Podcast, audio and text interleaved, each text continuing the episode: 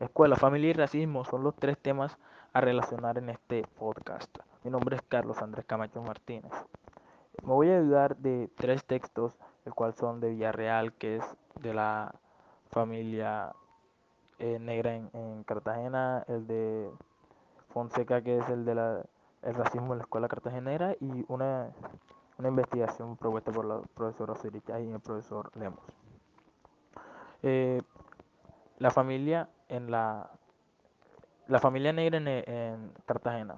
La familia negra en el contexto racial cartagenero, eh, los principales, los principales rasgos de, de, los principales rasgos de racismo en la familia en el texto nos muestran que son los estándares de belleza dispuestos por, por los padres de familia y por una sociedad que, que, que la familia negra los comparte, como son los comentarios de tienes que meterte, tienes que meterte con un, un, blanquito porque ellos para aclarar la raza y a ellos les gustan las morenitas o tienes que meterte con una blanquita para que tengas unos hijos con pelo chinito y pelota.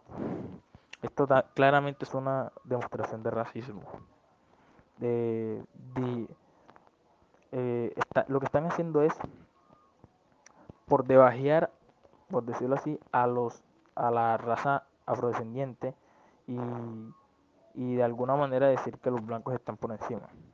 Eh, también en el contexto escolar, en el contexto de la educación en Colombia, en Cartagena, eh, se puede dar de varias maneras en la escuela, eh, de un estudiante a otro estudiante, de un docente a un estudiante, de un estudiante a un docente, o de un estudiante a un estudiante, o de un docente a un, docente, como nos muestra el texto eh, también se da por los, los estándares de belleza impuestos por la sociedad y por esa institución.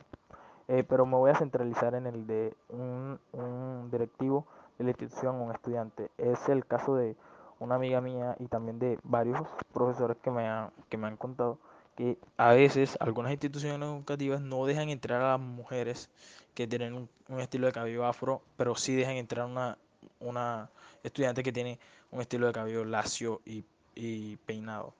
Esto se debe porque ellos piensan que tener el, estilo de cabello afro es señal de no decencia, de, de, todo eso, de, de, desorden, de guachafita. En cambio, tenerlo lacio es estar siempre decente y etcétera. Esto es un caso bastante concurrido en Cartagena.